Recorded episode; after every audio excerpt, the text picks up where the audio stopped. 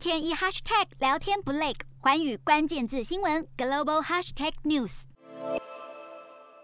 美国确诊病例激增。总统拜登在与几位州长和高级卫生顾问举行的视讯会议上表示，Omicron 的迅速传播不会产生与去年新冠疫情最初爆发或今年 Delta 变异株疫情相同的影响。他认为 Omicron 是令人担忧的原因，但不应成为恐惧的根源。拜登也指出，筛检更为广泛，加上大规模疫苗接种，能够降低重症比例，但随着病例数增加，仍对医疗资源造成负荷。拜登也承诺，当局将扩大免费筛检站，并且推动提供更多居家筛检工具组。联邦政府已采购五亿份的居家筛检套组，要分发给美国人，也将利用国防生产法协助制造商更能达标筛检需求供货。而全美首席防疫专家博奇指出，因 Omicron 变异株的病例日增，机师合作舱人员纷纷染疫，迫使航空公司取消航班，建议政府考虑强制规定登上国内航班必须接种疫苗。对此，拜登并没有说明是否赞成，只表示 CDC 曾说医护人员可以只隔离七天，但不反对减少一般美国人民的隔离时间。